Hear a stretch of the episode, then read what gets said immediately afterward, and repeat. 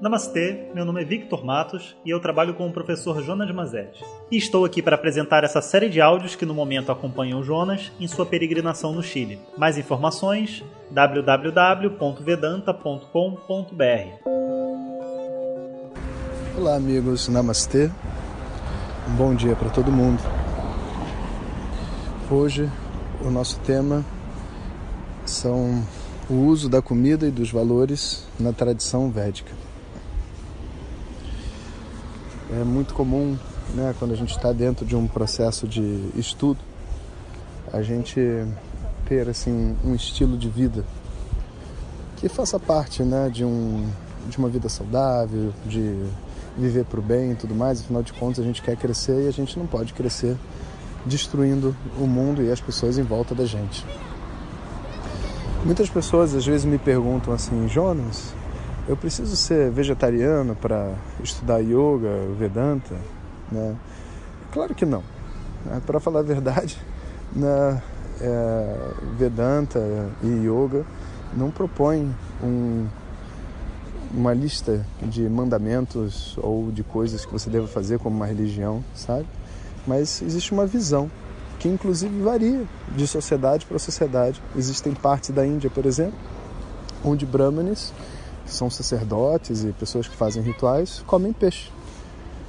Porque é uma região que tem muito peixe e uma região onde você não tem outro tipo de alimentação, então tem esse hábito ali de se comer peixe.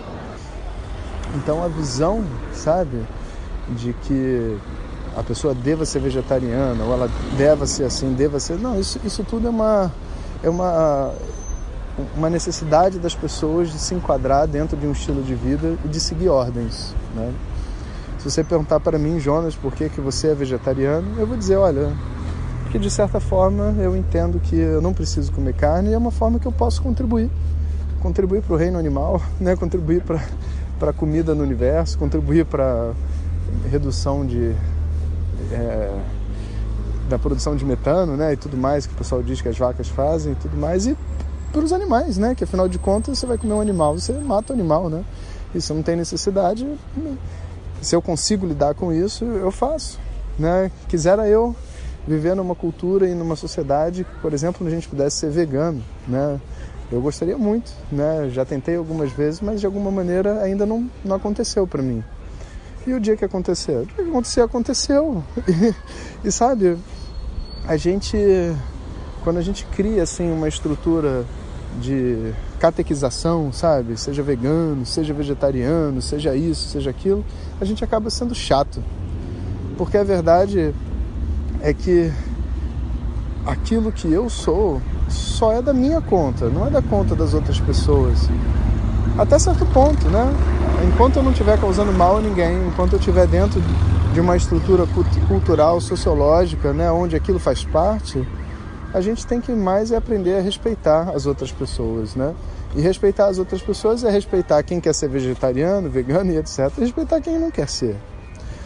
Então existe um dentro da Taitria, né, o Upanishad que eu estudei com os alunos aqui no Chile, uma parte que ele diz assim que eu acho muito bonita, que ele fala assim: os valores da humanidade, os valores que existem nos seres humanos e tal, não são algo que você deve é, implementar em outras pessoas. Ele diz no itarani. Você não, eles não existem para você dizer para as pessoas o que fazer. Eles existem para você aplicá-los dentro da sua vida. Os valores não são um instrumento social externo, onde você vai catequizar as pessoas para seguir esses valores, etc. Não. Você tem que descobrir dentro de você um valor. E quando você descobrir dentro de você esse valor, é você que vai seguir esse valor. E a outra pessoa, se ela for seguir, ela tem que descobrir esse valor. Porque eu, por exemplo, não fui vegetariano sempre. E quando eu deixei de ser carnívoro, né, para ser vegetariano, ninguém chegou para mim me impondo a ser vegetariano. Eu tive que descobrir um valor interno. E essa mudança só faz sentido se essa descoberta for feita. Eu preciso descobrir o valor de falar a verdade. Eu preciso descobrir, inclusive, o, o que, que faz os danos que a mentira causam dentro de mim. Quando eu descobrir esse valor, naturalmente eu vou perseguir esse valor nas minhas ações. Esse movimento né, é um movimento então de introjeção. Por isso que o nosso foco, quando a gente está falando em termos de sociedades, nunca vão ser os valores da sociedade, os direitos da sociedade. Não, não. São os meus valores e os meus deveres. Como que eu devo me comportar dentro da sociedade para ser uma pessoa responsável?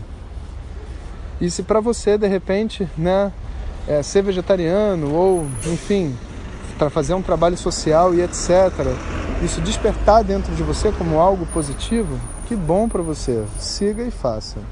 Né? Mas não tente catequizar os outros. E quando você tenta fazer isso, em vez de você ajudar as outras pessoas a crescer, você cria uma barreira, uma barreira ideológica, sabe?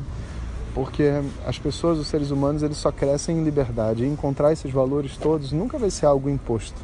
Tem que ser algo a ser descoberto mesmo, sabe? Então, na Taipira Upanishad, essa parte dela é muito interessante e muito bonita. De verdade, os sábios, né, as pessoas que estão em contato consigo mesmo, com o amor que existe dentro do coração, naturalmente eles vão buscar viver em harmonia com as pessoas do lado de fora. Mas isso nunca foi algo que foi de fora para dentro, e sim de dentro para fora. E a segunda coisa que ele diz, que eu achei interessante, que é assim, ele fala assim, Annam Nanindyat, que a comida ela nunca deve ser maltratada a comida que nos alimenta, sabe, ela tem que sempre ser tratada com muito respeito. Respeito em termos das quantidades que você come, que você compra, que você gasta, que você joga fora. Respeito no sentido de você é, não transformar ela num instrumento de troca com as pessoas, sabe? A comida é algo a ser oferecido, é como se fosse um, um abraço, sabe? Um abraço você não, você não pode vamos dizer assim, prostituir o seu abraço. Você não pode prostituir a sua arte. Você não pode prostituir a sua comida. Né? A hora que a comida se transforma num instrumento de controle então das pessoas é a coisa mais horrível dentro de uma casa, sabe? Dentro de um grupo, né? Ainda mais assim, a gente viajando assim, sabe? Comida é uma coisa para a gente sempre sentir abundância e sempre através dela sentir o amor e o carinho da outra pessoa. Então, a gente nunca, por exemplo, é, você tem um sanduíche e você tem 20 pessoas, aí você vai e come seu sanduíche escondido. Não, não é assim. Quando tem comida, você precisa dividir. Então você fala, pessoal, eu tenho um sanduíche, vamos dividir todo mundo? Aí todo mundo diz, não, cara, pode comer, né? Porque só tem um. E você pega com a sua mão, antes de você comer e não depois o que sobrar, você separa um pedaço e entrega na mão de cada um. E todo mundo come sabe? Todo mundo come. É uma certa atitude diante da comida, né? Atitude diante dos recursos, né? A comida representa os nossos recursos. Sempre que a gente está lidando com essa energia de nutrição do universo, que na tradição védica é conhecido como Annapurna, a gente sempre tem que tratar com um respeito enorme. Inclusive, esse respeito, dizem, né? a, tradição, que faz com que a comida e os recursos e a prosperidade cresçam na nossa vida, para a nossa família, entre nós.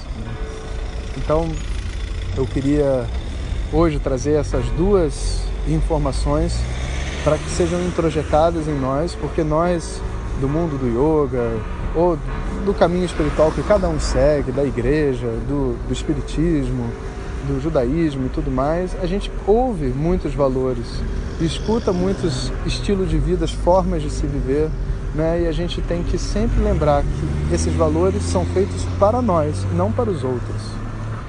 E quando se trata de comida, né, você tem que tratar como algo que você tenha muito sagrado. Né? É uma relação que você estabelece com um todo e que determina a prosperidade da sua vida. Então, um bom dia para todo mundo e a gente se encontra amanhã. Agora eu estou já no norte do Chile novamente, perto de Santiago e vamos à segunda semana de buscas aqui pela terra do Ashram. Om Sahana Bhunaktu Sahaviryam Karavavahem Tejasvinavadhita Mastuma Vidvishavahem Om Shanti Shanti Shanti Obrigado a todos e fiquem ligados. Se você deseja receber diretamente nossas mensagens no seu WhatsApp, clique no link que enviamos junto com o áudio. Se você não recebeu, peça para quem te encaminhou este áudio. Mais informações www.vedanta.com.br. Até o próximo áudio. Om Tat Sat.